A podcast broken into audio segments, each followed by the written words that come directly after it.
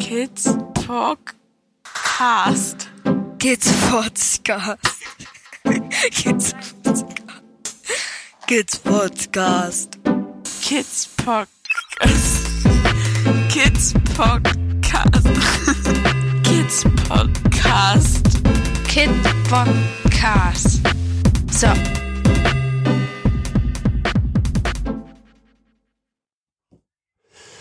Hallo, Momoche. Hallo Kidspot. Na, Na, wir haben lange nicht zusammengesessen. aber wie geht's in Dänemark? Wie geht's in Dänemark? Hm, Wir sind im Ferienmut, ne? Ähm, da läuft ja alles irgendwie ein bisschen leichter von der Hand, würde ich mal sagen. Ähm, wir brauchten die Ferien auch, also zumindest die Kinder brauchten die Ferien ganz dringend. Wir auch. Okay, ja, wir auch. Aber die Kinder, da merktest du schon die letzten zwei Wochen jetzt vor den Ferien, dass so die Luft raus war. Dass absolut die Luft raus. Obwohl nichts in der Schule gelaufen ist, so mehr, waren die total angestrengt. Ja, und auch zum Schluss ist, ist wahrscheinlich in jeder Schule so, aber ach, da machen wir noch das Schulabschlussfest und das äh, Schuljahresendefest und dieses Fest und hier ein Treffen und da ein Treffen.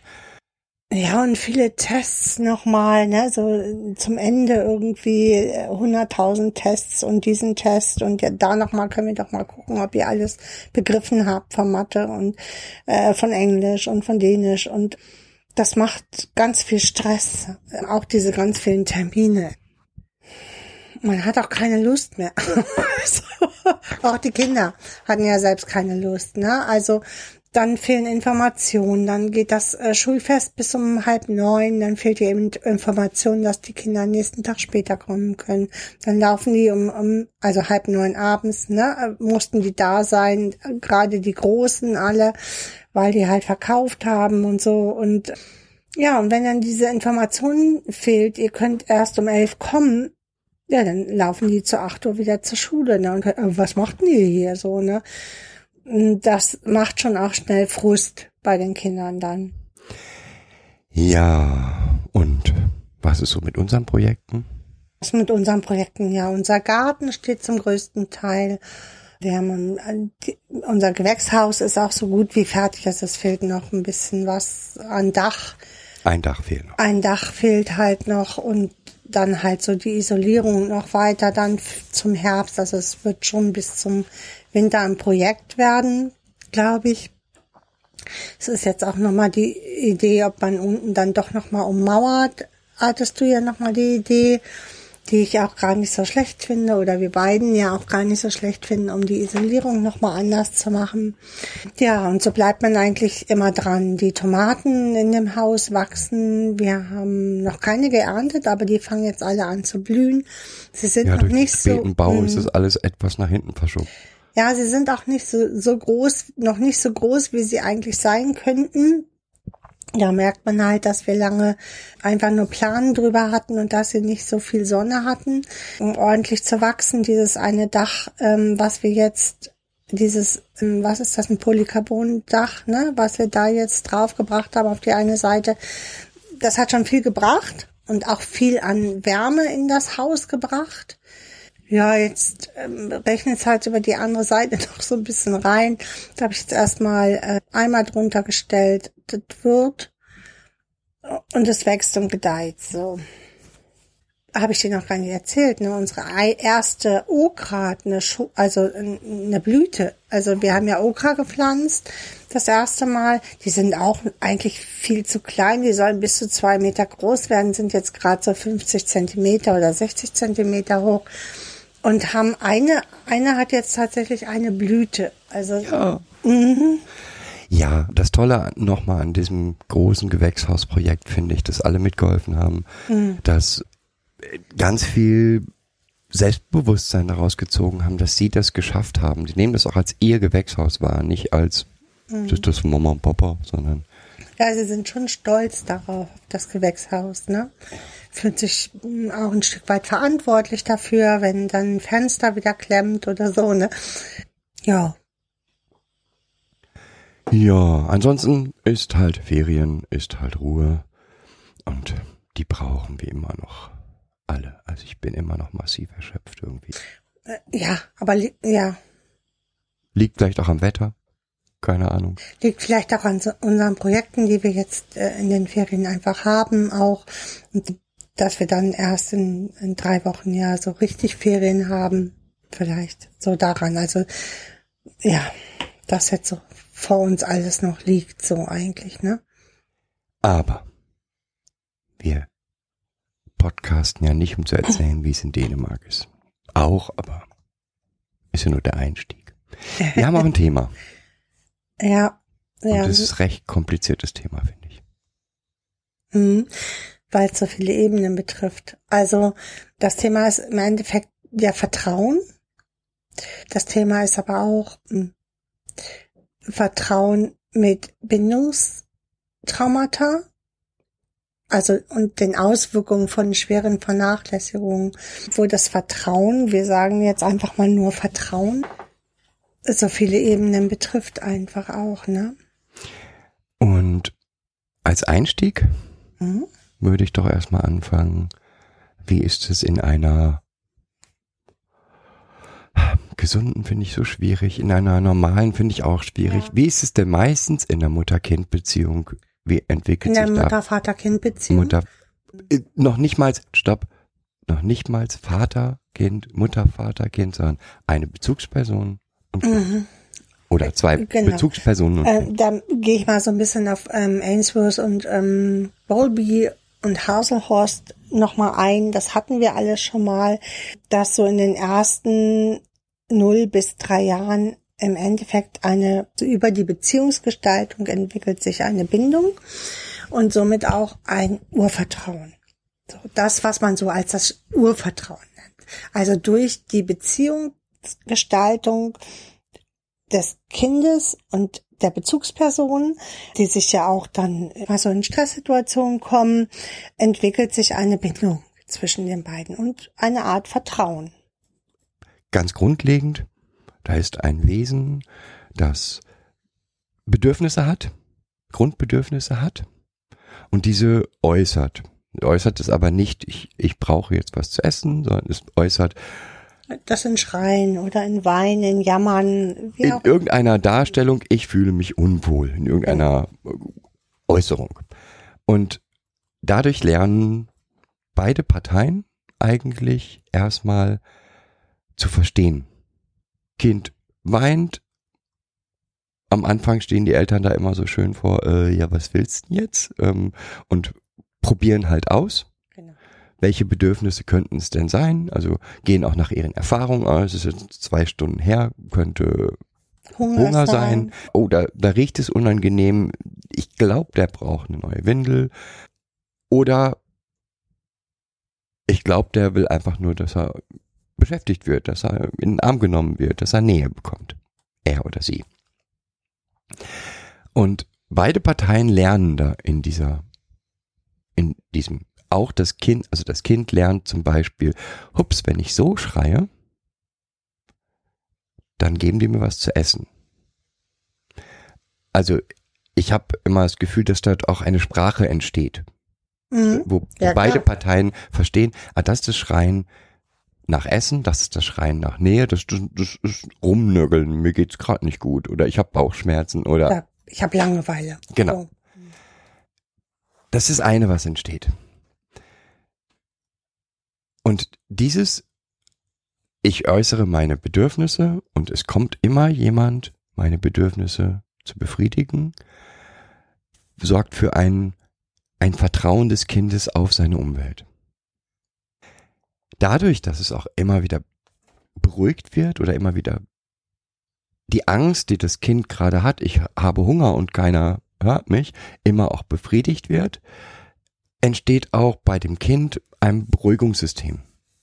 Also, ja, wenn ich mich äußere und Mama von hinten ruft, ja, ich habe gehört, ich komme gleich oder was auch immer, reicht das aus für das Kind zu verstehen, okay, ich muss jetzt gar nicht weiter brüllen.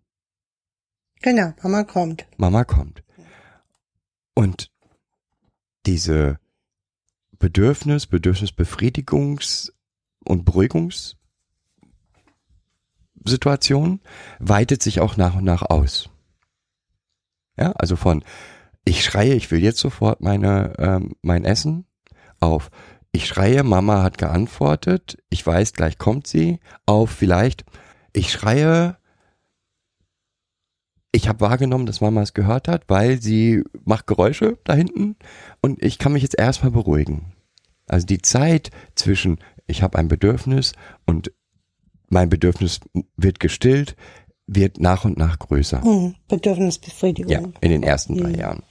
Somit natürlich auch die Stresstoleranz. Ja, also jedes am Anfang, wenn du so ein Säugling oder wenn so ein, so ein Säugling da ist, hat er jedes Mal existenzielle Angst. Ja, ich, ich verhungere hier, ich verdurste, ähm, ich hab, ich lieg hier in der Kacke sozusagen. Das sind für ihn existenzielle Bedürfnisse, die natürlich auch befriedigt werden müssen, so, damit es überhaupt ein, ein Beruhigungssystem lernen kann und daraus im Endeffekt so Ableitungen macht, so Mustererkennung. Ach, wenn man mal so trallert, dann ist die schon so, so da. Oder ach, jetzt guckt man mal so, hm, das macht dir jetzt Stress. Oder ich habe jetzt auch Stress. So, ne? Also da, da entsteht so eine gemeinsame Sprache zwischen der Bezugsperson und dem Kind.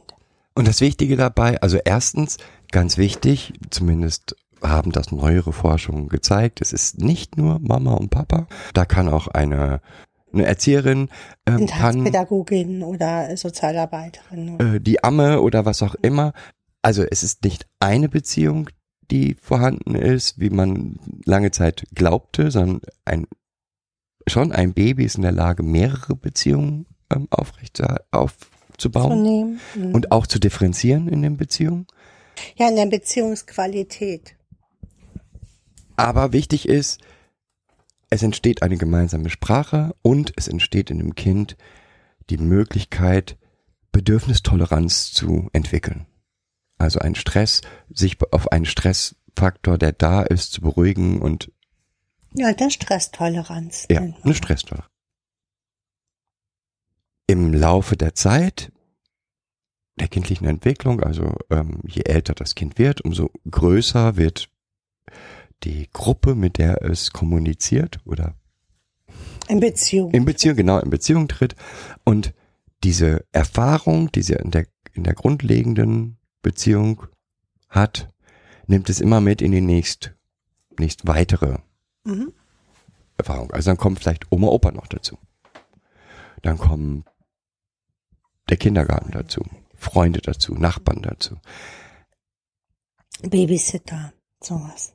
Ne? Also das sind immer so der, der Kreis der Personen, die sich mit dem Kind beschäftigen, erweitert sich mit den Lebensjahren einfach. Ja. Und es nimmt dieses Grundvertrauen erstmal. Die Welt ist dafür da, meine Bedürfnisse zu befriedigen, um das mal so zu sagen. Nimmt es erstmal mit. Mhm, genau.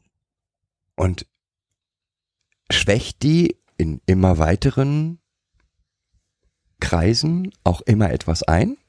Ja, also ja, in den äh, neuen Erfahrungen, die es daraus macht. Genau. So jetzt wird es erstmal das eins zu eins übernehmen, das Modell, und auf den äh, Response, den es bekommt, schwächt es die, diese Beziehung dann ab. Also zu, zu einer Kindergärtnerin wird es nicht so eine innige Beziehung haben wie äh, zu der vertrautesten Bezugsperson. Ja. Und auch die Erwartungen sind andere. Was es aber auch mitnimmt aus dieser Grunderfahrung ist die Stresstoleranz.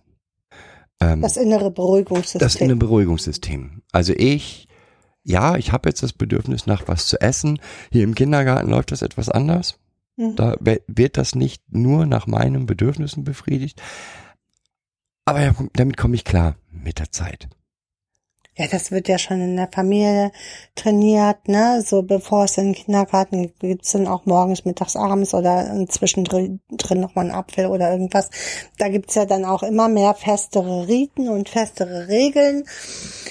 Und dementsprechend kann es diese Regeln und so dann auch wieder in die neue Situation übernehmen und äh, sieht, ah, hier läuft's ja ähnlich. Hier haben wir vielleicht andere Zeiten, aber im Endeffekt läuft es ähnlich. Genau. So. Und jetzt schauen wir uns das Ganze nochmal an bei Kindern, bei frühkindlich traumatisierten Kindern. Jo, das wird spannend. Und jetzt gibt's ja unterschiedliche mh, Grundtypen von Traumatisierung. Bei einer Bindungstraumatisierung, vielleicht fangen wir damit an, mit der Bindungstraumatisierung. Mhm. Läuft es halt ein bisschen anders, aufgrund dessen, dass ähm, das Kind seine Bedürfnisse nicht kontinuierlich befriedigt bekommt, kann es diese, diese inneren Beruhigungssysteme und diese Verlässlichkeit nicht aufbauen. Dadurch kann sich auch keine Verlässlichkeit darauf auf, also kann es auch keine Verlässlichkeit darauf aufbauen, ja, die Welt ist eigentlich dazu da, mich, mich, meine Bef Bedürfnisse zu befriedigen. Und ganz wichtig dabei, es geht hier nicht um unterschiedliche Qualität der Beziehung oder so. Ja, es geht nicht oder um einmalige Situationen. Es geht also nicht darum, dass, ja, erstmal an, Die Mutter, ich mache mal ein Beispiel, die Mutter ist krank, ähm, kann das Kind nicht so versorgen, wie sie das sonst tut. Es hilft jetzt noch Oma aus und versorgt das Kind. Ja, und Oma versteht vielleicht gar nicht so ganz genau, was. Genau, oder weil sie ja auch nicht so oft da ist, sie macht das auch nicht täglich.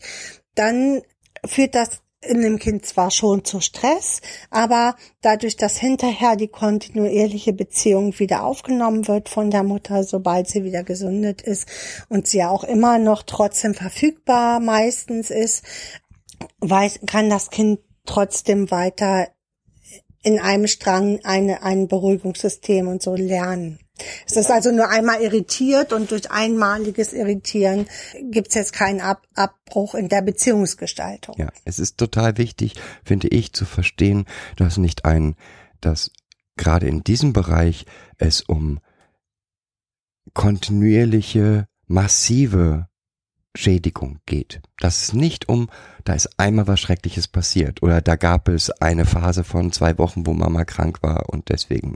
Ähm, Nein, es geht um ein ähm, ambivalentes ähm, Verhalten der Bezugsperson, die vielleicht auch gar nicht die Signale des Kindes richtig, so richtig deuten so weiß, vielleicht auch sehr unsicher ist in dem Erziehungsverhalten, in dem Lesen äh, der Bedürfnisse des Kindes, wenig exploriert, also wenig selber ausprobiert oder halt äh, völlig unterschiedlich immer wieder handelt auf die Situation. Also einmal äh, wendet es sich liebevoll zu und versorgt das Baby mit Nahrung, weil, weil sie das oder die Bezugsperson das es gerade herausgehört hat.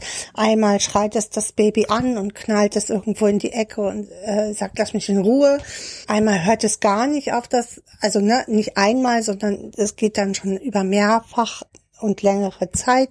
Also es geht aber, um das jetzt zu er erklären, geht es um ambivalentes Verhalten. Das Kind kann für sich daraus aus den Verhaltensweisen äh, keinen sozusagen Standard ableiten. Ah, so, wenn ich so weine, dann kommt Mama ganz gewiss und versorgt mich.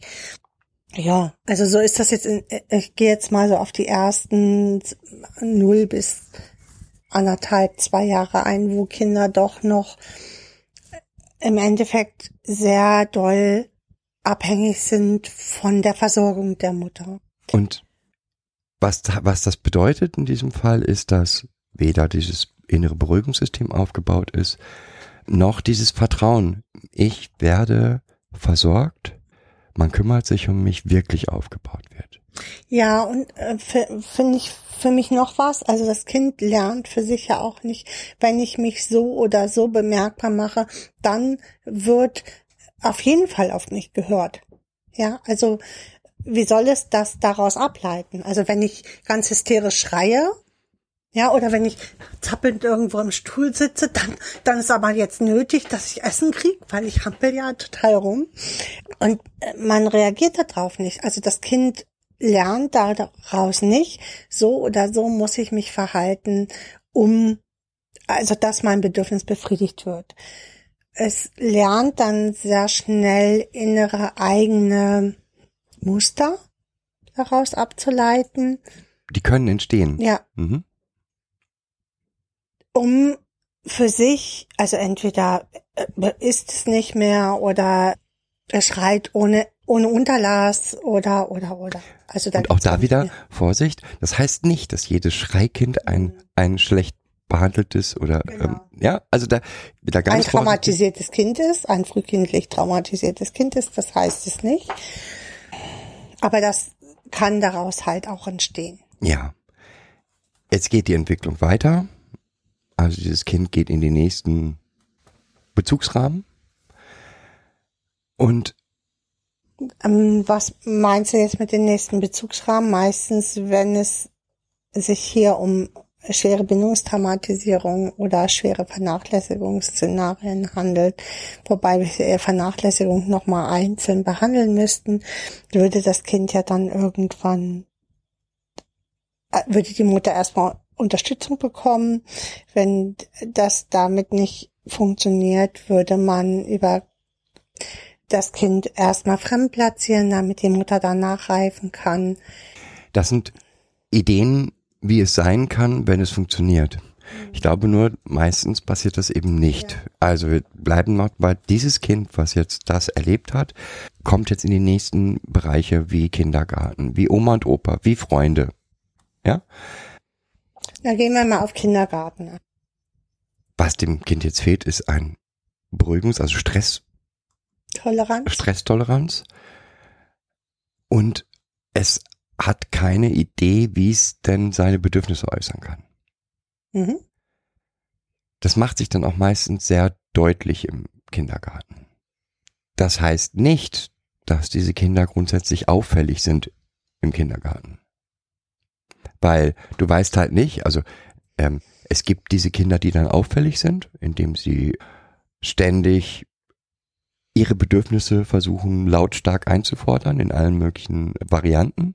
Es gibt aber auch die Kinder, die sich komplett zurückgezogen haben und gar nicht auffallen, weil Die dann immer als schüchtern und ähm, so gelten, ne? die für sich wahrgenommen haben, macht eh keinen Sinn. Ähm, Wenn es was zu essen gibt, schön. So. Nicht, ist auch okay. Was aber möglich ist, ist, dass sie in diesen neuen Umgebungen wieder Beziehungen aufbauen. Nur diese Beziehungen sind eben geprägt, auch geprägt von dem, was sie vorher erlebt haben. Ja, stark sogar Ja. geprägt. Also dieses, was ganz oft ist, dass zum Beispiel dann Nähe-Distanzregulierung nicht stimmt bei diesen Kindern. Dass sie schnell aggressiv reagieren können. Und ja, ungehalten würde ich erstmal so, ne? Also es fehlt halt der, der innere ähm, Regulator für die für den Stress. Also wird das Kind dann vielleicht ungehalten oder aggressiv, wie andere das sagen würden. Erstmal würde ich sagen, ist, ist ein Kind ungehalten, weil es nicht weiß, wie es mit dem Stress, den es da gerade empfindet, umgehen soll. Oder eben, wie gesagt, wie ich vorhin gesagt habe, ein Kind, was, wo man das Gefühl hat, das ist gar nicht anwesend. Das spielt immer nur so für sich alleine und Ist so ganz weit weg. reagiert kaum auf so, Ans ne? Mm. Ansprache. Mhm, Genau. Meistens kommt es in diesen Lebensaltern ja schon zu ersten Diagnosen wie Impulskontrollstörungen oder emotional-soziale ähm, Störung im Störungen Kindesalter. im Kindes Kindesalter. Genau. Was für mich nochmal ein separater Bereich ist, ganz häufig erleben diese Kinder auch Gewalt. Weil es häufig bedeutet, Aus einer Erforderung, Überforderung der Bezugsperson heraus dann, dass Gewalt mit im Spiel ist. Genau. Wie auch immer, in die Ecke schmeißen, anschreien. Ähm, Schütteltrauma, Das Problem ist, dass in diesen Bindungstraumatisierungen unterschiedliche Arten von Gewalt generell zugegen sind. Ja, so. Und dass das oft ähm, leider nur getrennt wird, aber eigentlich sind unterschiedliche Gewaltformen in der Bindungstraumatisierung enthalten. So. Oder mh, das wird nicht mit ausgedrückt. Das ist eigentlich das Problem dabei. Weil jede Form dieses, dieser Nicht-Reagieren natürlich oder Überreagieren. oder- überreagieren natürlich eine unterschiedliche Gewaltform. Ist entweder körperliche Gewalt oder emotionale Gewalt.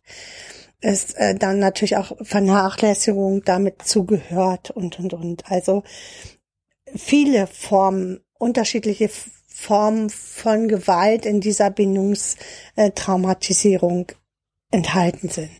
Der Kern von Traumatisierung, nämlich absolut hilflos zu sein, nicht zu wissen, soll ich jetzt flüchten oder soll ich äh, mich wehren, sag ich mal, ist natürlich in, in jeder Einfrieren, ja, genau. äh, in jeder dieser Sachen ähm, beinhaltet. Aber hinzu kommt eben häufig, dass es noch zu massiver, ge massiven Gewaltsituationen kommt. Wie Prügelstrafe, wie Essensentzug über lange Zeit, wie ins Zimmer einsperren, so genau, weil nicht darauf reagieren, emotionale Vernachlässigung, also sich dem Kind gar nicht zuwenden, das Kind nicht versorgen. Und ganz oft sind das dann die Dinge, an die sich Kinder im Nachhinein erinnern. Ja, Was nicht heißt, dass der, das alles andere nicht traumatisierend wäre. mhm. Ja. genau.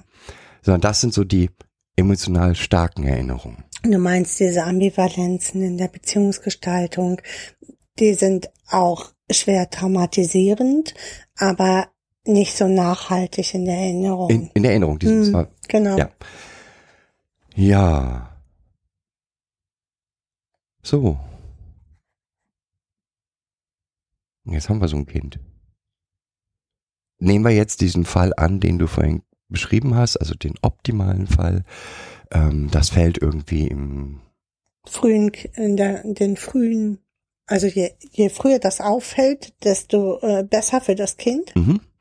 Und es geht dann erstmal Unterstützung vom, ähm, in, in die Familie, die versucht, das Ganze aufzufangen oder versucht durch Interaktionsanalyse und durch viele, viele Baustein, äh, Bausteine. mhm, die Beziehungsgestaltung zu verbessern. Und nehmen wir jetzt noch weiter an. Es funktioniert aber nicht. Mhm. Und das Kind wird fremd untergebracht. Mhm. Und dann? Ja, jetzt muss man ja erstmal unterscheiden. Ähm, je jünger das Kind ist, des, desto höher ist die Wahrscheinlichkeit, dass das Kind in eine ähm, Pflegefamilie kommt. Wobei man das heute auch nicht mehr so pauschal sagen kann. Eigentlich sagt, hat man mal so gesagt, bis zum sechsten Lebensjahr ähm, geht es in die Pflegefamilie und danach geht es erstmal ins Heim, weil die Beziehungsgestaltung so massiv geschädigt ist, dass es erstmal nur eine Standardversorgung im Heim aushalten kann, bevor man wieder guckt, ob es mehr aushalten kann. Das ist heute nicht mehr gängig, weil auch viele Jugendliche heute in äh, Pflegefamilien untergebracht wird. Aber nehmen wir mal den typischen, so den angedachten, die angedachte Idee von Pflegefamilien erstmal. Also geht ein Kind zwischen 0 und 3 Jahren mm, in eine Pflegefamilie. So. Früh. Geht mir jetzt um frühe Intervention. Ja. Das Problem, was wir sehen, wir sehen, ist, dass die, der allgemeine Glaube jetzt ist, ich sorge jetzt für satt und sauber und, und regelmäßige Versorgung Gestaltung. und Beziehungsgestaltung. Hm. Und dann wird das schon alles wieder. Genau. Dann wird das schon heil. Und ich will nicht sagen, dass das nicht möglich ist. Weil, weil es sehr davon abhängig ist, wie stark diese Veränderung oder dieses, dieses, was, diese Erlebnisse das Kind geprägt haben. traumatisieren, also und wie chronifiziert sich das auch hat. Ne? Mhm. Weil je mehr äh, von diesen äh, traumatisierenden Erlebnissen das, das Kind hat, desto mehr chronifizieren sich halt bestimmte Verhaltensmuster im Kind, so dass das auch immer schwieriger, also es dann schwierig wird, dagegen zu steuern. Also wirklich schwerwiegend. Was aber eigentlich allgemein akzeptiert ist, eigentlich, dieses, was wir gesagt haben, dieses Urvertrauen, das Vertrauen, ich lebe in einer Welt, in die sich darum kümmert, dass meine Bedürfnisse befriedigt werden. Wird da jetzt reingepackt? Das, nein, eigentlich ist allgemein, wird fast von jedem gesagt, mhm. das entsteht nicht. Mhm. Kann ja auch gar nicht. Genau, mhm. das kann nicht entstehen. Aber Was? wir gehen immer davon aus, dass wenn wir, die, wenn wir die Kinder fremd platzieren, dass das dann äh, ja alles wieder gut ist. Und wir gehen in unseren Annahmen dann auch immer davon aus, das muss doch jetzt mal werden. Genau. Aber dieses grundsätzliche Urvertrauen, mhm. die Welt ist dafür da, meine Bedürfnisse zu befriedigen, existiert nicht. Mhm. In vielen Fällen. Das ist eine. Aber fangen wir erstmal mit dem anderen an nämlich dem Beruhigungssystem. Ein Kind, das nicht gelernt hat, Stresstoleranz gelernt hat, kommt ja. jetzt in eine Welt, die davon ausgeht, dass es das kann. Dass es das nicht kann, zeigt sich nicht in den ersten anderthalb Jahren häufig.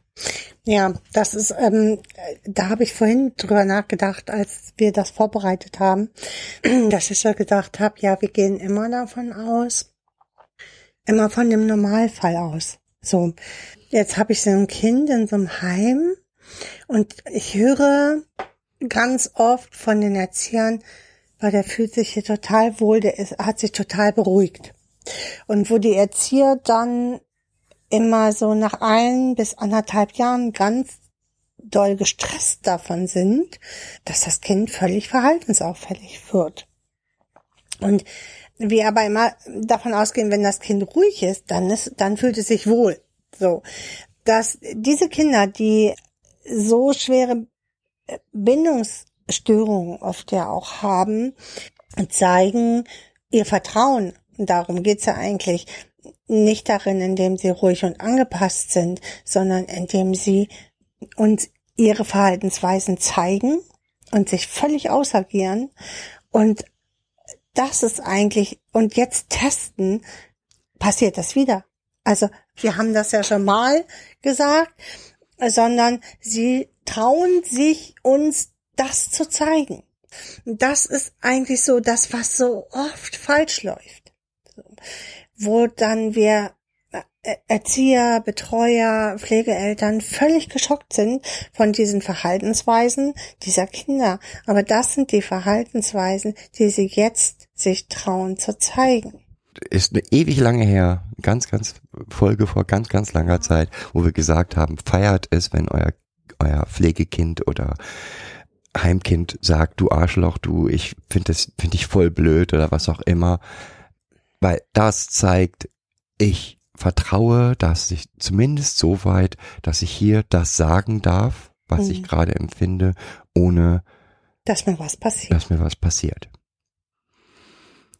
So, also, es gibt, das Kind kommt in die neue Einrichtung, ist völlig angepasst, verhält sich angepasst über einen gewissen Zeitraum, dann tauchen diese Verhaltensweisen wieder auf.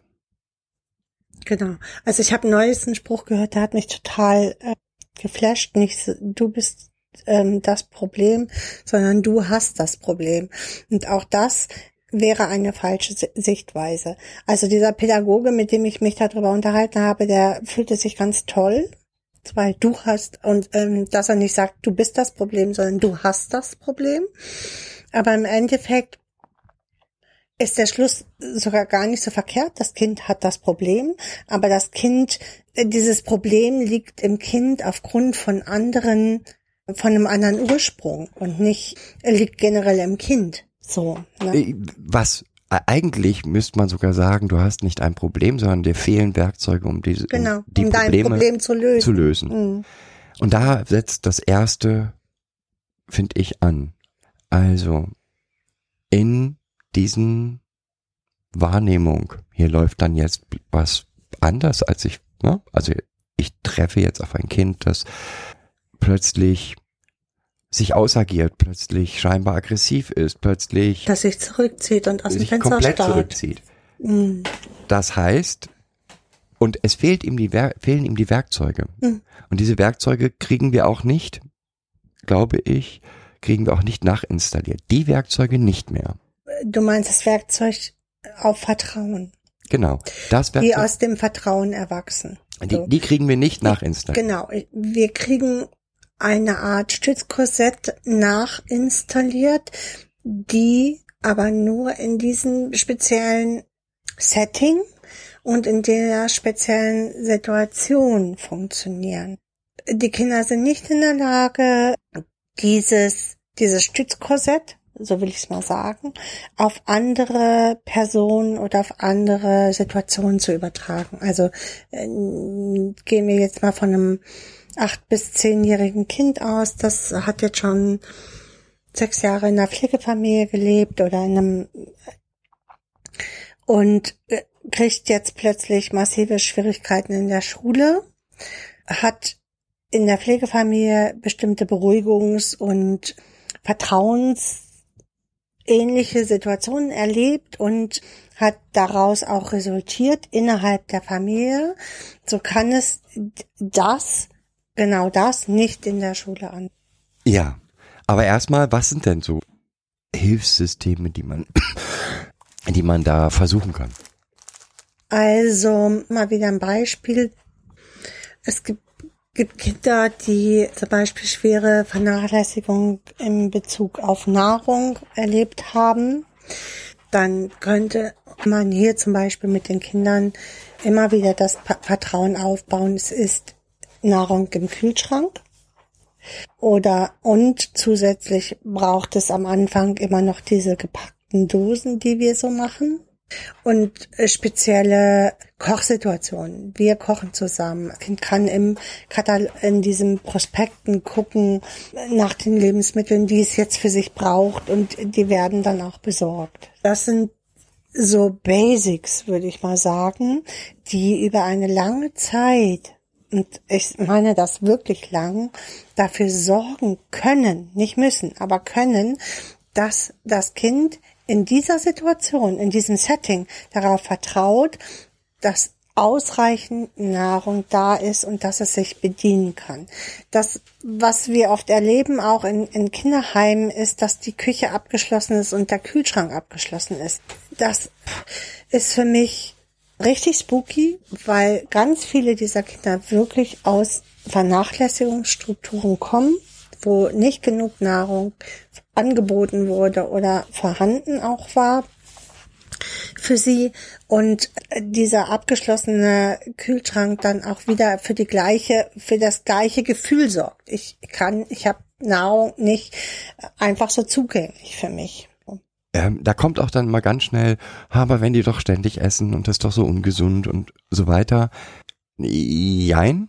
Das Also die- reguliert sich mit der Zeit. Einmal ne? das und äh, vor allen Dingen Jein, weil das andere führt auf jeden Fall zu einer, ähm, Äh, Essstörung. zu einer Essstörung. Weil das heißt nämlich, jetzt gibt es was zu essen und jetzt muss ich mich versorgen bis zum geht nicht mehr. Oder Nahrung verstecken heimlich oder oder oder. Also es führt dann halt zu anderen. Ähm, also ein Kind versucht diese Situation zu lösen, das nicht Nahrung erhalten. So und ähm, versteckt dann halt Essenssachen, die dann im Zimmer schimmeln oder in einem anderen Zimmer schimmeln oder oder oder, weil es hat jetzt nur die Möglichkeit, sich zu versorgen. Bis zu, ähm, ich gehe an den Mülleimer und guck, was da noch an Essensresten sind oder, oder, Oder, oder. über den Hunger einfach drüber weg zu essen und ständig dann zu essen. Hauptsache, ich habe alles jetzt erstmal vollgepockt. Wer weiß, wann es wieder was gibt. So. ja, aber genauso kann man, Das war jetzt ein Beispiel, ne? ja was genau. Andere, anderes Beispiel wäre, wenn man merkt, dass die, das, die Situation, die man, die da gerade ist, einen Stress auslöst, der nicht reguliert werden kann. Direkt mit dem Kind verschiedene Stressregulierungsmethoden einüben. Also direkt zu sagen, oh, ich habe jetzt gerade das Gefühl, wir sind ja am Punkt, geht gar nicht. Wir beiden gehen jetzt sofort raus. Komm mit, wir gehen hier spazieren. Und sowas muss auch eingeübt werden. Das heißt also nicht, dieses Üble, was ich häufig, ja, das, der Junge braucht, muss sich dann ausagieren und dann schicken wir den laufen. Ähm, das, Die darum, brauchen halt Sport, ne? Genau. Darum geht es nicht, sondern es geht darum, ein Stützkorsett zur Regulierung dieses Stresses aufzubauen. Ja, weil dieses, dieser Sport nicht, also dieses Laufen gehen nicht dazu geht, darum geht, dass das Kind sich jetzt anders ausagiert, anstatt das Zimmer zu demolieren, sondern es darum geht, die inneren, das innere Alarmsystem zu beruhigen. Also durch schlichten Spaziergang und andere Bilder. Und da ein System zu finden, mit dem Kind zusammen, über Bewegung vielleicht, aber jetzt nicht, äh, das Kind braucht unbedingt Sport und muss sich sportlich ausagieren, sondern für die, mit dem Kind ein System zu entwickeln, wo es sich sein Geist beruhigen kann. Und das geht halt oft über lange Spaziergänge in der Natur, in der freien Natur, auch bei Regen oder so, darum geht es gar nicht, sondern es geht um die anderen Sinneseindrücke, die von dem inneren Aufgeregtsein im Kopf einfach ablenken. Genau. So. Dazu gehört für mich auch bestimmte Situationen, in denen es, denen ich ahne, es kommt zu Stress, entsprechend umzubauen.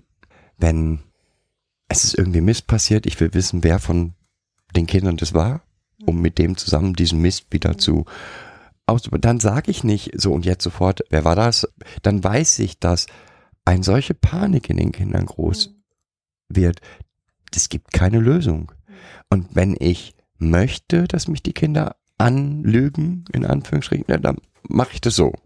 Ich setze unter Druck.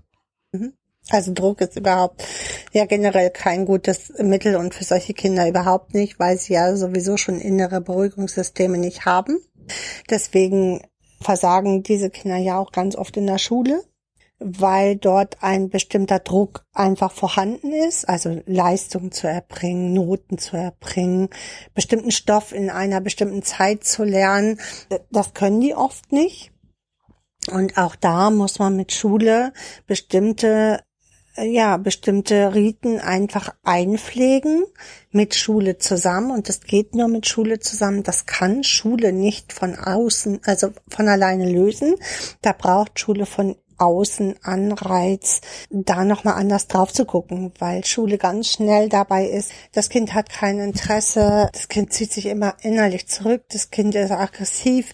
Wie lösen wir die Aggressivität? Das Kind stört den Unterricht. Da ist Schule ganz oft bei dann, ne? ohne zu verstehen, was dahinter steht. Da will die Schule auch gar nicht jetzt einen Vorwurf machen, sondern es geht einfach um den anderen Blick, den äh, man da aufbauen muss so blöd wie es klingt, dieses Spazierengehen oder rausgehen ist nach wie vor für mich die, die Top-Möglichkeit. Es gibt andere Möglichkeiten, wie sich zurückzuziehen in sein Zimmer in aller Ruhe. Da habe ich nur die Gefahr, dass dieser innere Zirkelschluss, der da ist, den Stress eigentlich immer nur weiter erhöht. Genau, das ist auch oft so, dass so ein innerer De Denkzirkel angeht, der äh, im Endeffekt in eine abführende ähm, runter ziehende Spirale führt.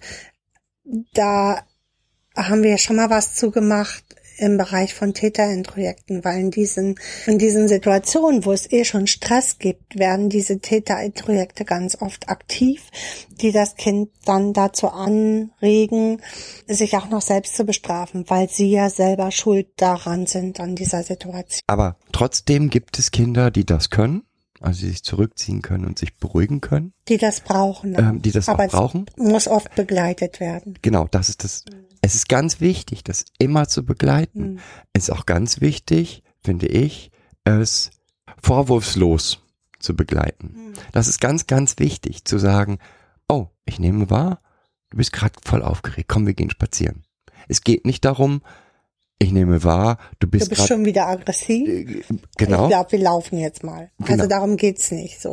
Auch in dieser anderen Situation äh, zu sagen, ich, ich sehe hier eine Aufregung gerade bei dir, ist es vielleicht eine gute Idee. Du ziehst dich zurück und ich setze mich einfach nur dazu in dein Zimmer und bin da, wenn du reden willst oder so. Ne? Also einfach nur da zu sein. Das ist oft schon gut weil man dann auch beobachten kann, geht das Kind jetzt in innere Zirkel und äh, innere Selbstabwertungszirkel. Ja, wobei wir beim nächsten großen Thema sind. Ich bin jetzt bösartig. Im Prinzip haben wir ein Kind, das auf einem anderen Planeten groß geworden ist als die restliche Welt. Mit anderen Lebenserfahrungen, mit anderen grundsätzlichen Voraussetzungen.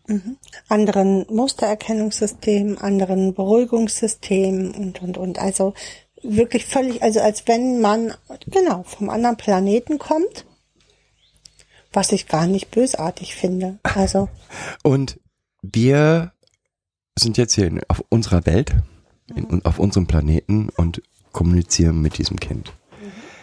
Wir dürfen nicht vergessen, dass alles, was das Kind erlebt hat, für das Kind die Normalität ist. Das heißt, überhaupt auf die Erkenntnis zu kommen, dass wenn ich nachts mich hinlege, dass es für mich wichtig ist, nochmal zu gucken, dass was zu essen da ist, dass mich das beruhigt, ist für dieses Kind ein richtig großer Schritt. Es nimmt für sich nur wahr, nachts, ich kann nicht schlafen, ich bin aufgeregt. Es ist, stimmt was nicht. Für sich wahrzunehmen, das, was ich da gerade erlebe, ist nicht lebensbedrohlich, es ist eine Bedrohung irgendwie. Ja, also es geht jetzt gerade um ein unangenehmes Thema, dass der ähm, 20 Teller sind im Schrank alle kaputt und die wollen jetzt darüber reden. Für sich wahrzunehmen, das, was jetzt da passiert, ist nicht lebensbedrohend, sondern es ist bedrohlich. Mehr nicht. Es wird mir nichts passieren. Ist für, sprich, sprich, ich wollte gerade sagen, du sprichst jetzt von Seiten des Kindes Mhm. aus. Mhm. ist von Seiten des Kindes nicht möglich. Das heißt, es ist unsere Aufgabe, um es zu verstehen, einen Blick auf diesen fremden Planeten zu machen und uns das dort anzuschauen. Das, was halt immer wieder passiert ist, dass wir die Situationen von unserem Planeten aus beurteilen, also von unseren gemachten Erfahrungen aus beurteilen und nicht von den Erfahrungen des Kindes aus beurteilen. Es geht schon alleine dabei los, dass wir annehmen, dass wenn wir das Kind fremd platzieren, da- das Kind ja jetzt sicher ist und auch annimmt, dass die Erwachsenen Erwachsene sind und äh, versorgende Erwachsene sind. Ist doch klar, oder? Ja, logisch. Davon gehen wir erstmal aus, dass das Kind das jetzt so annehmen kann. und dass auch- das Kind versteht, wenn der Kühlschrank immer gefüllt ist, äh, werde ich auch immer was zu essen kriegen. Ähm, nein, und wenn es andere Erwachsene sind, wird mir auch nichts passieren. genau. Kann ja auch nichts passieren, weil meine Erfahrung ist ja scheiße. Meine Erfahrung ist, Erwachsene sind voll Kacke. Genau, das ist, äh, ja, genau. Mhm. Oder meine Erfahrung ist, ich krieg abends Prügel, weil ich so ein schreckliches Kind war den Tag über. Das ist die Normalität. Ich muss diese Normalität in mein Denken mit einbeziehen. Das heißt nicht, dass ich sie akzeptiere. Das heißt also nicht, dass ich sage, okay, dann kriegt das Kind jetzt regelmäßig Prügel.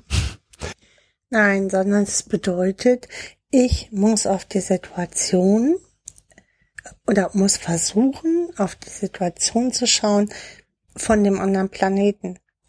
So. Und das allein fällt uns unendlich schwer, das umzudenken. Und in jeder Situation, die wir, in jede neue Situation, in die wir kommen, setzen wir immer wieder unsere eigenen inneren Bilder dafür ein. Und so kommt es dann auch zu, auch zu Diagnosen wie Impulskontrollstörung. Ja, also da hat, da schauen Leute drauf, die ein ganz normales Beruhigungssystem haben.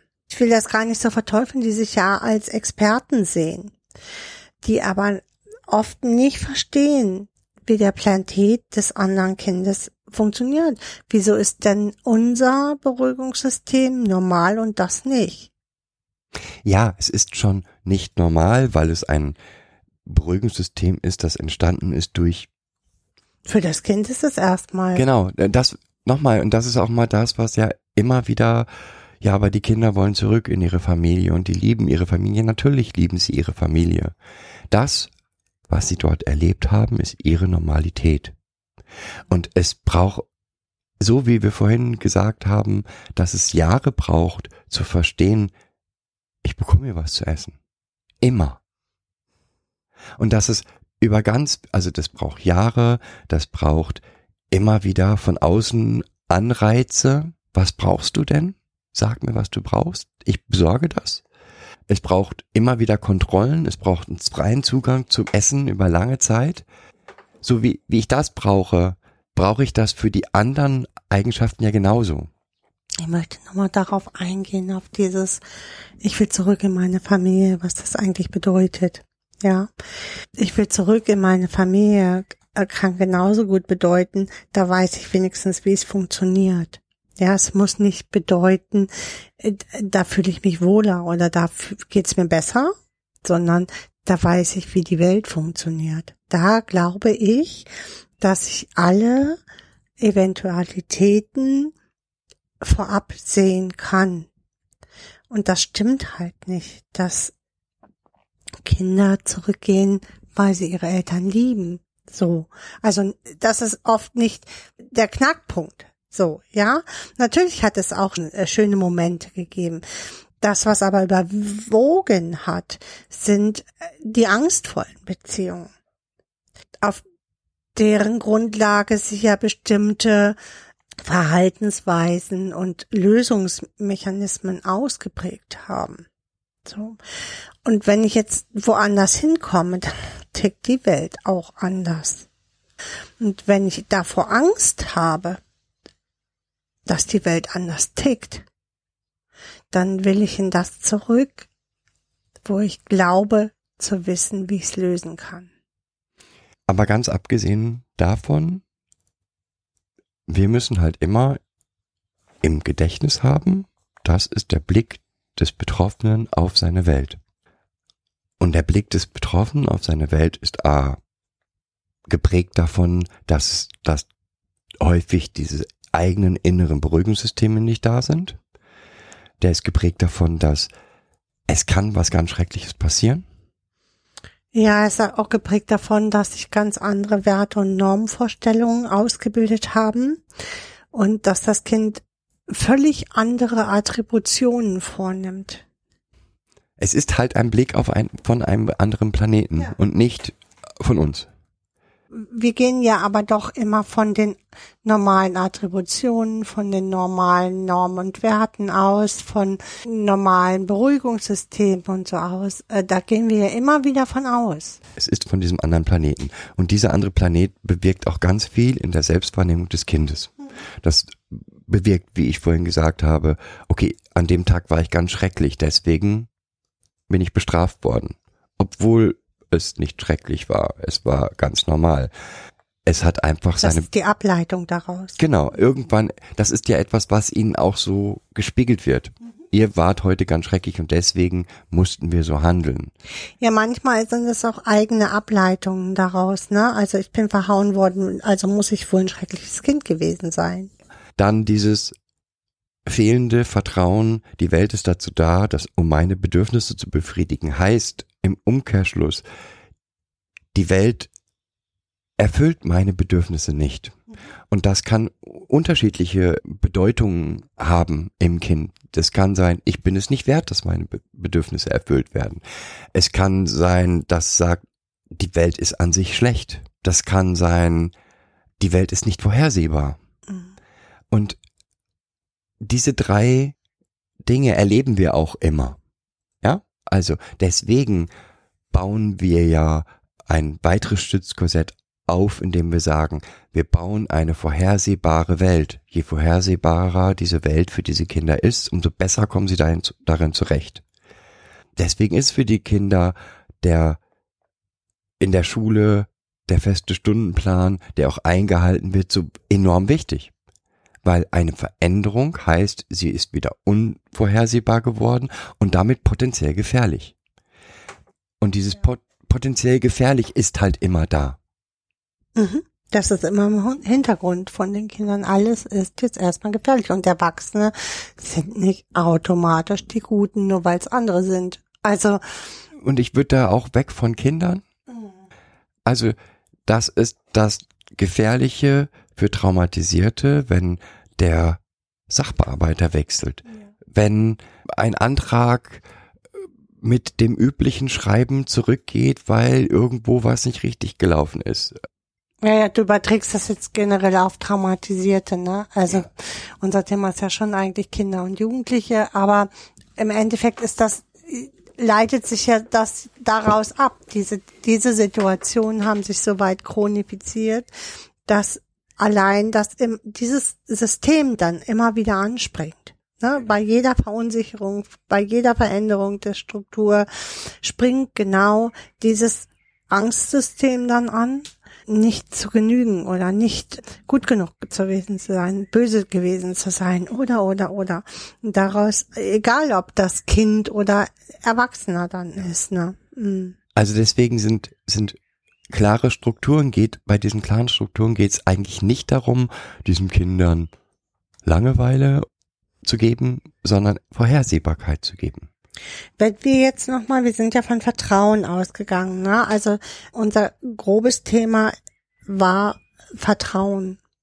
Wenn wir dahin jetzt nochmal zurückgehen, was würdest du sagen, was ist grundlegend anders?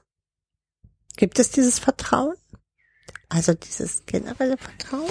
Ja, wir waren ja, wir haben ja vorhin gesagt, wie wir dieses Stützkorsett in bestimmten Situationen, wo man merkt, die Überregung ist da oder so aufbauen oder ja und die gleichen Stützkorsette kann man punktuell immer aufbauen in ganz vielen Bereichen, weil jedes Kind hat eigene Themen. Ja, also das eine Kind hat das Thema, wenn ich irgendwo bin, werde ich nicht abgeholt. Ist recht, ist recht einfach. Das Stützkorsett weil das Stützkorsett ist, ich bin pünktlich da. Ich sorge dafür, dass es gar nicht in die Frage reinkommt. Werde ich vielleicht nicht abgeholt. Das wird mir nicht zu 100 Prozent gelingen, aber es gelingt zu 99 muss am Anfang, Anfang, 100, am Anfang, ja. Also die ersten Jahre muss das 100 Prozent gelingen. Also lieber ist man zu früh da und wartet zehn Minuten, als dass man zu spät kommt. Das löst solche unlösbaren Konflikte in dem Kind aus und es nährt natürlich auch dieses, ich werde wieder nicht abgeholt. Genau. So. Dann dieses, ich werde nicht mit genug Essen versorgt. Auch dort kann man ein Stützkorsett bauen. Wir hatten diese Essensboxen, wobei die wirklich auf das Bedürfnis, nachts habe ich Hunger, mhm. gehen, aber wirklich die Einkäufe mit den Kindern planen sich zu überlegen, wann ist denn für dieses Kind das Essen besonders wichtig? Also wir hatten, da gibt's Kinder, für die ist das morgens, nächsten Morgen im Kindergarten, dass ich da genug Essen mit habe, total wichtig. Zu Hause hat, hat vielleicht gelernt, kann ich jederzeit einen Kühlschrank. Es gibt Lebensmittel, an die kannst du immer ran. Das sind die. Ja? Mhm. Und die auch immer da zu haben und verlässlich da zu haben. Und dann eben ja, was brauchst du denn morgen? Vielleicht abends schon die, die ähm, Brotboxen. Brotboxen zu packen, weil das gibt Ruhe für die Nacht. Mhm. Es kann sich morgens ja nochmal ändern. Ne? Auch das haben wir schon in unterschiedlichen Situationen erlebt, dass dann noch was dazu musste oder plötzlich ausgewechselt werden musste. Auch das ist machbar und das muss auch machbar sein. So, da diese Flexibilität dann auch zu haben, zu sagen, jetzt erstmal packst du für morgen früh und dann gucken wir morgen früh nochmal drauf, ob da, ob da auch wirklich alles drin ist. Aber jetzt erstmal hast du das so gepackt, dass es dich jetzt beruhigen kann und dass du weißt, es ist für morgen alles da. Also da gehört, ist im Prinzip, das Wichtigste ist, diese Ängste, die da sind, und das sind Grundängste, Grundbedürfnisse, die befriedigt werden müssen, ernst nehmen und bewusst übererfüllen. Nenn ich Ja, all diese, diese Ängste, die da entstanden sind, sind ja aus einer emotionalen Gewalt entstanden. Und wir vergessen immer, wie prägend und wie langanhaltend emotionale Gewalt nachhalt in, in uns oder in den Kindern. Genauso gehört für mich dazu eben nicht das Kind nach meinen Bedürfnissen zum Armen oder zu, ja? Darum geht es nicht, sondern immer anbieten und das ganz oft anbieten, auch da übererfüllen, sag ich mal, aber das Kind entscheiden zu lassen. Will ich das jetzt oder will ich das nicht? Weil auch das ist schon, also das Wissen, ich kann zu XY gehen und mich umarmen lassen.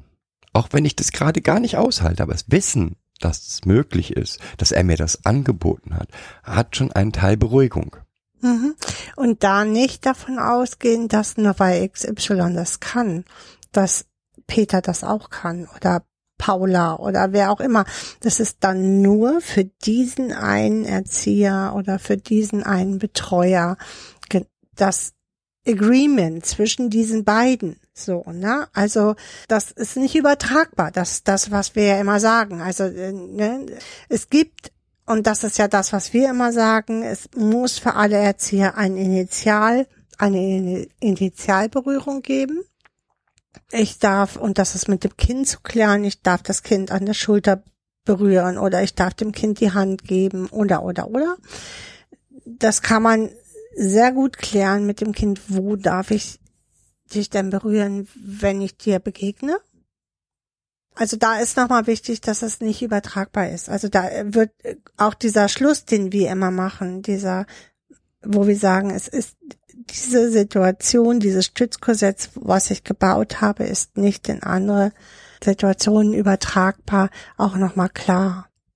Aber nochmal zurück. Es geht also darum, einzelne Ängste überzuerfüllen, dort Stützkorsett zu bauen, weil Mhm. das tief tragende, tiefgreifende Ängste sind. Dann hilft es auf Dauer, diese Angst unter Kontrolle zu kriegen. Dem Kind, Dem also nicht uns, ja. wir brauchen das nicht unter Kontrolle kriegen, aber da, das ist im Endeffekt ein Handlungskorsett für dieses Kind. Diese Angst kann es handeln. Und durch dieses Korsett helfen wir dem Kind, dieses, diese Angst zu verstehen und handelbar, für sich handelbar zu machen.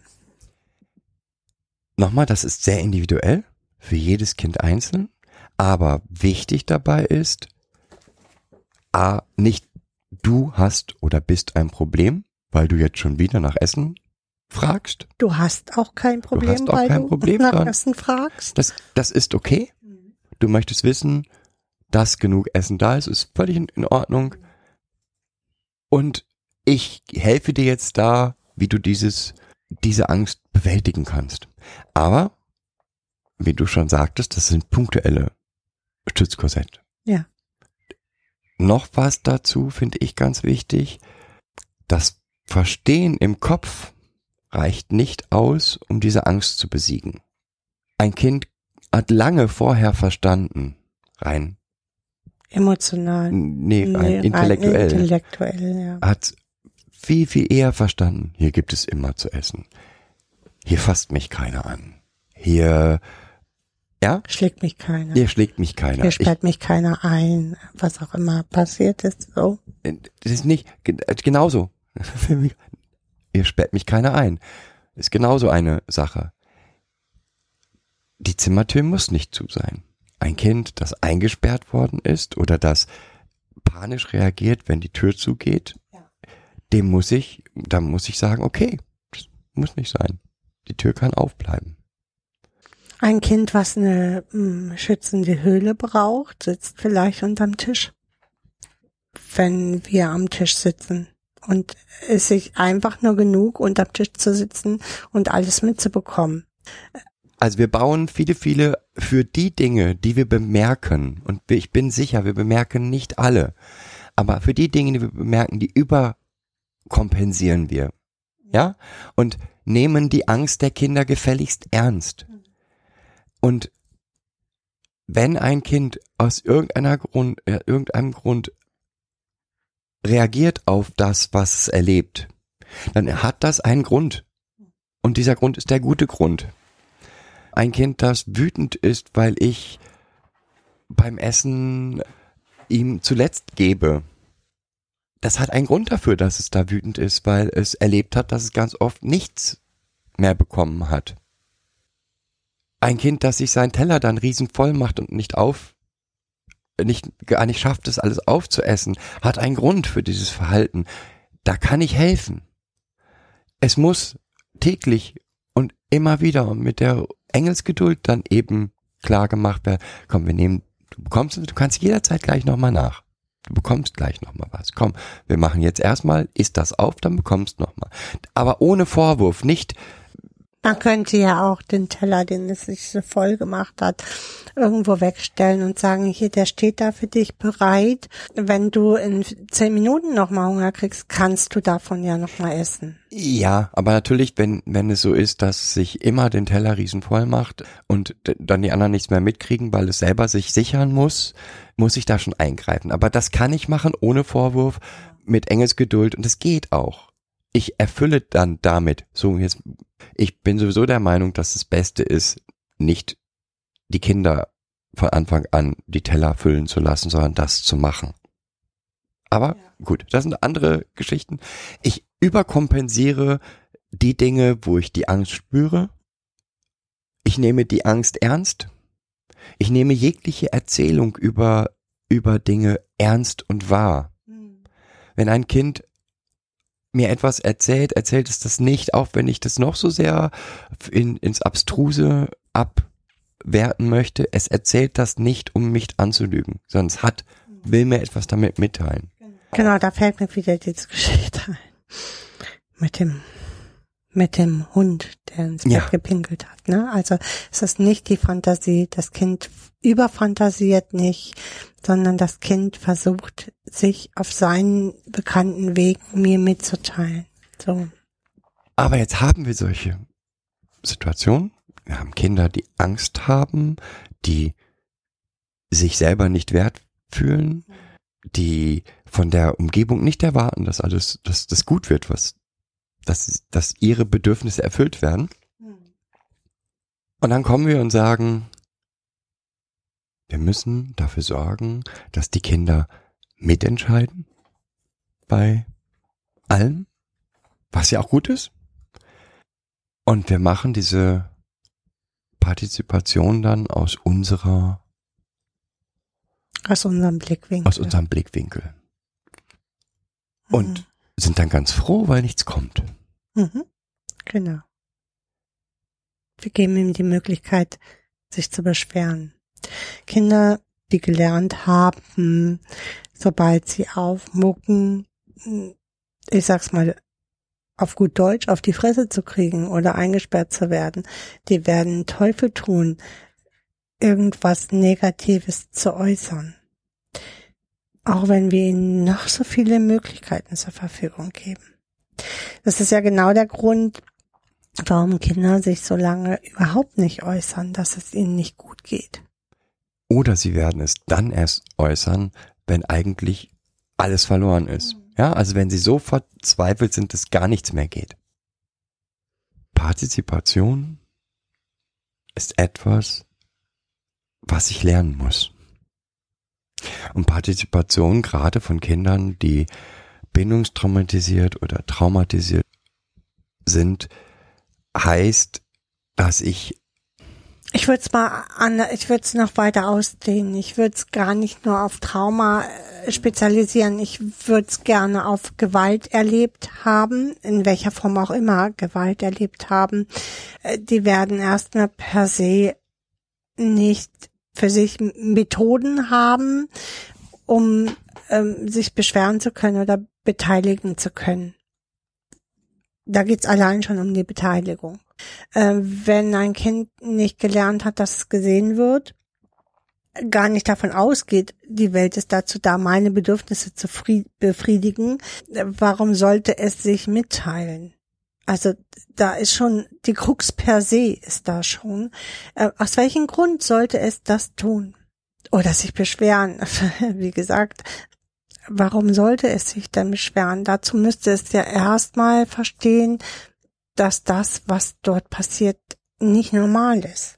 Und so. nicht richtig ist. Und nicht richtig ist. Und nicht die Grundannahme haben, meine Bedürfnisse würden ja, sind sowieso nicht wichtig. Ich bin sowieso nicht wichtig. Ich bin hier irgendwie nur, ich jetzt bin ich von einer einen äh, brenzlichen Situation in eine andere Situation gekommen, die mir aber auch nicht passt. So. Diese Kinder gehen erstmal davon aus, dass ihre Bedürfnisse sowieso nicht wichtig sind. Dass sie selber sowieso nicht wichtig sind. Das heißt, wenn ich sowas wie Partizipation möchte, dann muss ich, ich von außen, sie immer wieder anregen. Ja, ich muss die Partizipation im Endeffekt von dem anderen Planeten ausgestalten. Also, und ich muss mich erstmal auf den anderen Planeten be begeben, damit ich verstehe, wie ich dieses, diesen, die, dieses Kind von diesem anderen Planeten überhaupt dazu anregen kann, dass es sich beteiligt.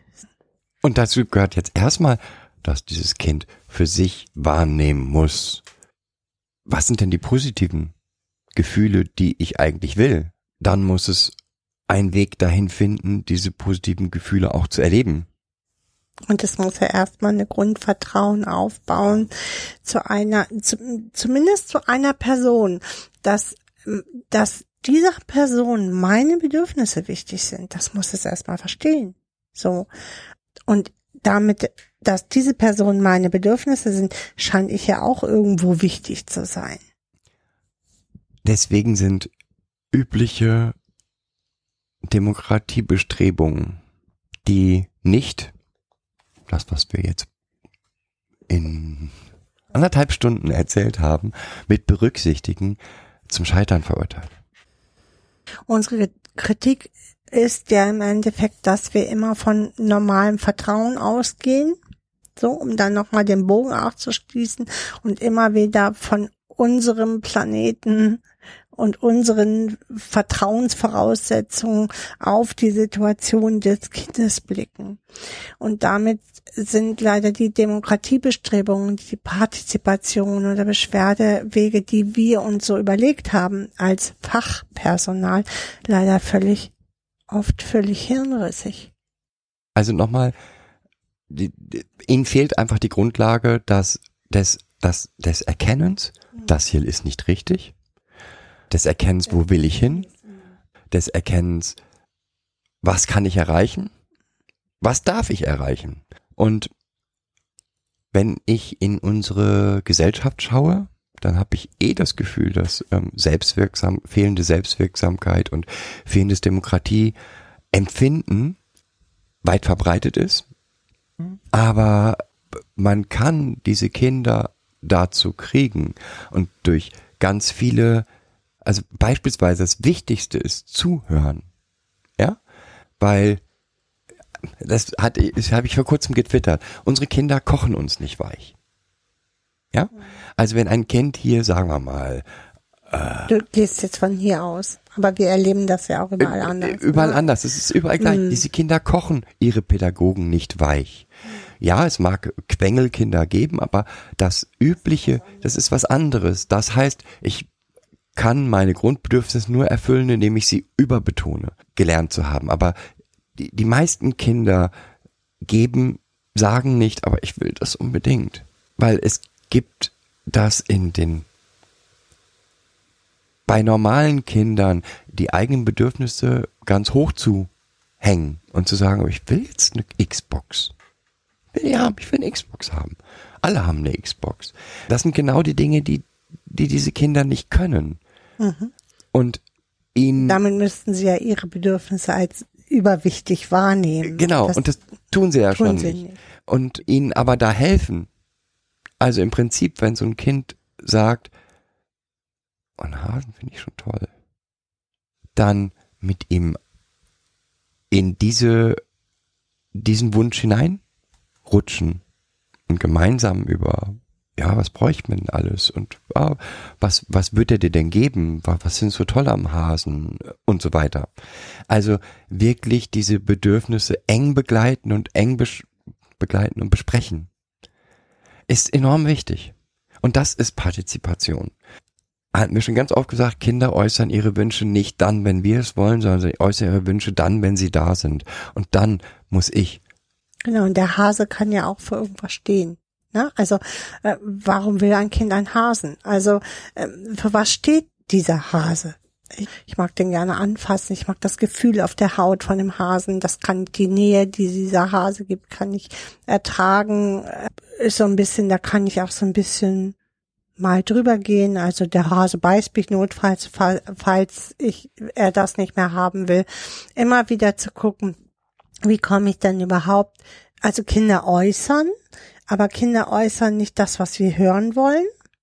Also wie du das sagst, hinhören, aber auch beobachten. Also es gibt immer so zwei. Einmal ist das Hinhören und es gibt aber auch Kinder, die nicht darüber sprechen, die aber trotzdem ihre Bedürfnisse auf andere Art und Weise äußern, die wir beobachten können.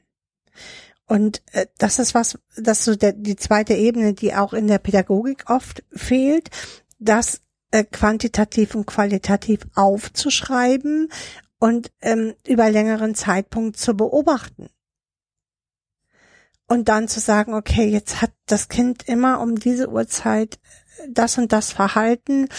So, was kann dieses Verhalten dann um diese Uhrzeit bedeuten? Und das mit dem Kind dann da ins Gespräch zu gehen und zu sagen, Hammer, das ist mir aufgefallen. Was brauchst du denn da von mir? Das ist ja immer unsere Frage. Was brauchst du von mir? Und was kannst du tun, damit die Situation anders wird? So, ne? Und aus diesem sehr partizipativen Prozessen hm. entsteht auch Vertrauen. Auch dieses Vertrauen trägt unheimlich weit. Nochmal, das ist nicht das gleiche wie das Urvertrauen der anderen, aber es ist ein, da sind Menschen, die wollen herausfinden, was ich brauche. Die erste Zeit wird das Kind damit gar nichts anfangen können. Es wird auch nichts sagen können. Aber je öfter das ist ein, Stück ein Ritus. Ne? Was brauchst du von mir und was kannst du tun, um die Situation zu verändern? Wenn wir das lange genug anwenden, immer wieder, immer die gleichen Fragestellungen, auch was brauchst du von mir? So. Ich nehme das Beispiel Einkaufen und jedes Kind darf einen Wunsch äußern dann wird das über ein Jahr lang wird gar kein Wunsch kommen oder vielleicht länger. Es wird kein Wunsch, aber dann, wenn dieser Wunsch kommt, dann erfüllen. So, so wie es eben geht, erfüllen. Das kann manchmal richtig schwierig sein, weil dann natürlich irgendetwas kommt, was in den fünf Läden, in die ich normalerweise gehe, nicht vorhanden ist. Aber ich erfülle diesen Wunsch. Hm. Auch das heißt Vertrauen aufbauen. Und das ist auch Partizipation für mich. Und das ne? ist Partizipation. Absolut. Nur immer mitdenken, das braucht lange, das braucht Zeit. Diese Partizipation, die auch oft in den Jugendämtern verlangt wird, ne? Das Kind muss ab dem vierten Lebensjahr an der Hilfeplanung teilnehmen und sich da äußern und so. Das ist für mich ein falsch, eine völlig falsch gedachte Partizipation. Die hat mit Partizipation auch nichts zu tun. Wenn ich Kinder in diesem, egal in welchem Alter sie in jetzt andere Fremdplatzierungssituationen kommen, beteiligen will, dann muss ich auch einen Schritt zurückgehen. Also das heißt, ich muss mich als Fachkraft im Jugendamt auch zurücknehmen können und sagen können, okay, in diesem Moment, das haben wir schon mal gehabt, muss ich meine Hilfeplanung anders gestalten über ähm, Fragestellungen. Also jeder hat das Recht auf Fragestellungen und diese Fragen werden zu der nächsten Hilfeplanung beantwortet. Und das Kind kann aussuchen, wie es mit seinem Bezugsbetreuer diese Fragestellung beantworten und welche Sachen es davon beantworten möchte. Das ist für mich Partizipation von Kindern und Jugendlichen in der Jugendhilfe und nicht das, was wir erwarten, wie sich das Kind da beteiligt. So. Und wie gesagt, ganz wichtig, das braucht Zeit. Ja. Wenn ich so eine Frage habe, Mhm. okay, ähm, ich will jetzt wissen, wie wir den Sommerurlaub verbringen. Dann nützt das nichts, indem ich einen Abend das gemeinsam bespreche, was machen wir und dann mit zwei Vorschlägen und die Kinder dürfen sich dann eins davon aussuchen. Mhm. Ähm, das ist keine Partizipation, sondern das Ja, braucht das fange Zeit. ich im Winter schon mal an. Äh, wir, äh, ne, Im Januar zum Beispiel fangen wir das Thema an. Gestaltung von Sommerurlaub. Wo wollen wir hin? Wir haben zwei Wochen. Das sind die zwei Wochen. Die gebe ich vielleicht als Gruppe vor. Und dann überlegen wir gemeinsam in dem nächsten halben Jahr, wie der Urlaub dann gestaltet werden soll und wo es hingehen kann und, und, und. Und man kann das dann immer wieder, das Thema immer wieder aufgreifen. Und das ist Wahnsinn, mit wie viel Enthusiasmus dann die Kinder, wenn sie merken, dass ihre Wünsche ernst genommen werden, dann auch dort agieren. kann das ja auch ganz toll als ähm, ähm, Schaubild zum Beispiel gestalten, wo immer, wo jeder immer wieder was dranpinnen kann. Dann kann man das in den wöchentlichen Besprechungen immer wieder neu zum Thema machen. Boah, ich habe gesehen, da ist ein Berg drauf. Okay, äh, mag jemand sagen, wer, wer den Berg dahin gepinnt hat? Wenn nicht, okay, wa- was interessiert euch denn an Bergen so ne? Und habt ihr denn Lust in die Berge zu fahren so? Vielleicht kann man ja beides miteinander kombinieren. Die einen wollen lieber schwimmen, die anderen wollen in die Berge. Wie sollen wir das denn gestalten? So, ne? Und in dem Moment kommt auch so ein Dialog zustande. Jetzt habe ich aber ein Problem. Einmal wollt ihr in die Berge und einmal ans Meer. Wie soll das gehen? So, ne? Also ich kann ja auch sagen, dass ich als Pädagoge damit ein Problem habe. Wie soll ich das lösen, das Problem? Aber wie gesagt, das, so eine Idee, also eine, eine Pinnwand machen und dort ähm, Großurlaub dran schreiben und jeder gibt das, was er an Input hat, da rein. Und das, ob das ein Bild ist, ein Wort ist, ähm, was auch immer, ist wurscht. Ähm, das ist Partizipation. Und nicht, ähm, ja, also morgen haben wir die Auswahl zwischen den drei Touren und welche Tour machen wir denn heute? Das setzt voraus, das schränkt ja schon wieder die Partizipation extrem ein. Und Ja, und das ist für mich auch keine Nein. Partizipation, sondern da haben sich Erwachsene überlegt, was sie denn gerne machen möchten und das sind die Vorschläge, die sie den Kindern zur Verfügung stellen. Das ist für mich überhaupt keine Partizipation. okay, und jetzt haben wir anderthalb Stunden voll. Das ist richtig lang. Ja, da wird ja noch viel weggeschnitten. Was haben wir denn an zum Thema Vertrauen noch? Ähm, es gibt noch eine Sache, die mir, wo ich gerne Rückmeldung von euch hätte, die mir so im Kopf schwebt. Das ist doch, also normalerweise hatten wir gesagt, entsteht Vertrauen, indem der Ring größer wird und das Vertrauen abnimmt. Ja? Ja, es nimmt nicht ab, es wird anders. So, ich unterscheide mehr. So. Okay, Mhm. so. Jetzt stelle ich mir so vor, dass ein, dass das Kind in dem engsten Ring am wenigsten Sicherheit hat. Ja, dass die Bedürfnisse erfüllt werden. In dem engsten In Ring. dem engsten Ring. Also in normalen Situationen jetzt oder in den Situationen von äh, Gewalt und Trauma? In den Situationen von Gewalt und Trauma ist im engsten Ring am wenigsten Sicherheit. Ja. Und in jedem weiteren Ring nimmt die Sicherheit eigentlich zu. Die Verlässlichkeit. Sollte es, ja. Ni- nimmt es zu. Also das Kind, das im engsten Ring nicht mal weiß, ob es was zu essen kriegt, kommt in den Kindergarten und kriegt regelmäßig was zu essen.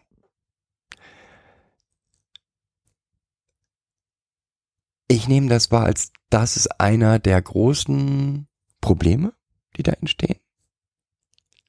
Weil es ist genau umgekehrt, als es sein sollte. Und deswegen hast du auch Kinder, die dann im Außen so nah, so, so, so scheinbar übervertrauensvoll sind. Mhm. Ja, also ähm, hat man ganz oft, dass diese Weil Kinder, ihre Bedürfnisse dort mehr gestillt werden als im Inneren. ja, Mhm. dass diese Kinder völlig wildfremden Menschen ihre Lebensgeschichte erzählen, weil sie erlebt haben, je weiter ich von dem Kern weggehe, umso größer ist das, was ich an Vertrauen entgegenbringen Mhm. kann. Ähm, Das stimmt. Hm. Also es ist nicht immer so, weil es natürlich auch Kinder gibt, also daraus kann man keine Regel ableiten, ne? Äh, weil es natürlich auch Kinder gibt, die im Kindergarten die Essenssituation dann verweigern oder ja über Verhaltensweisen dann umgehen, so oder äh, darauf drängen, über Verhaltensweisen bestraft zu werden, dass das Essen wieder entzogen wird und und und. Ne? Wenn du damit so rumspielst, dann kriegst du das Essen jetzt nicht. Also auch diese Situationen haben wir.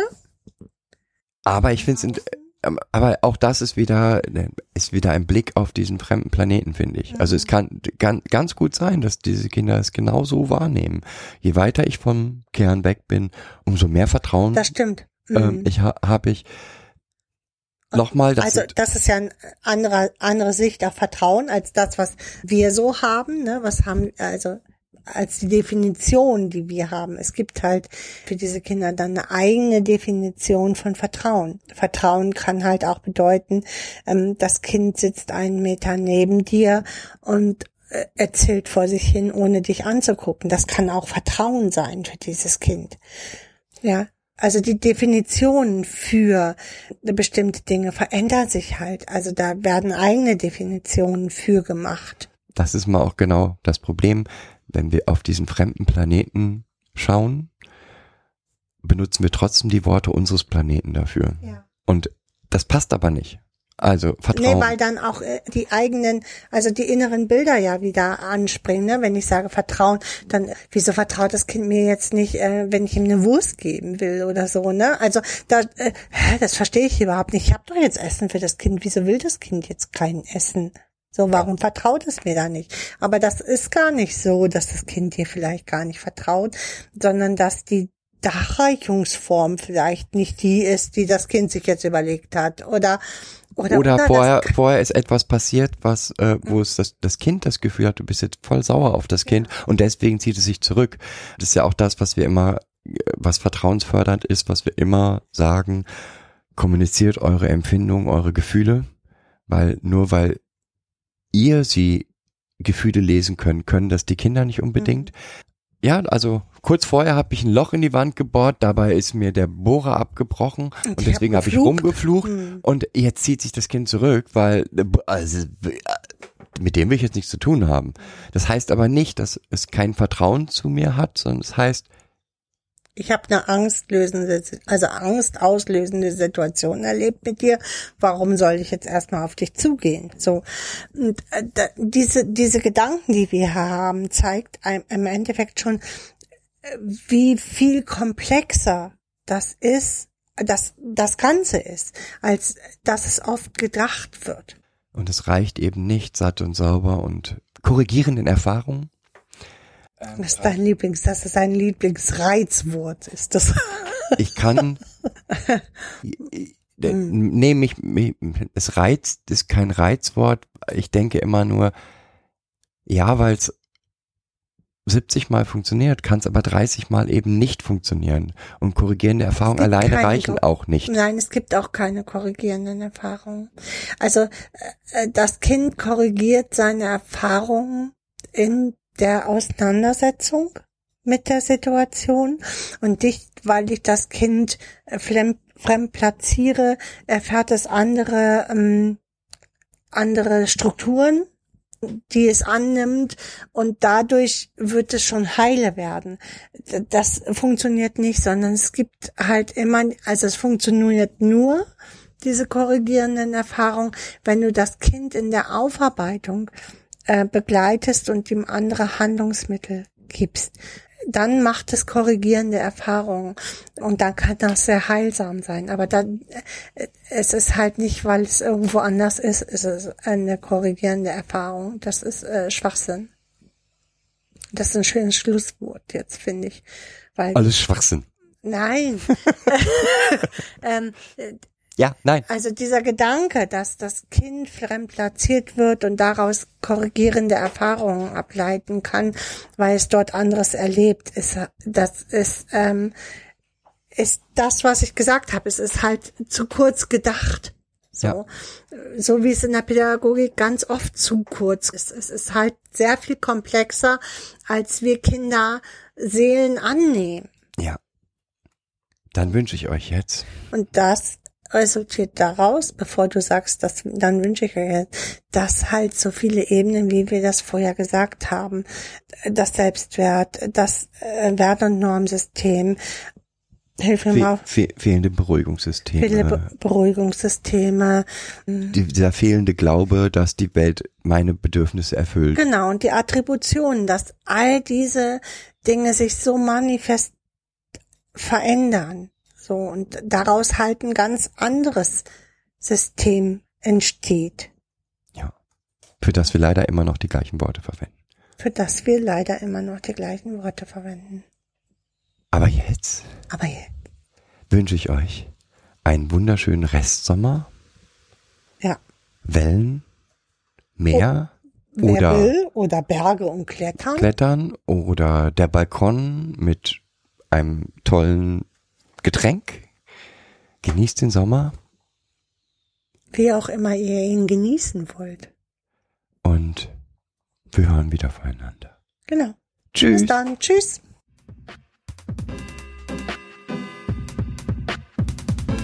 Das war eine weitere Folge Kids Podcast. Danke fürs Zuhören.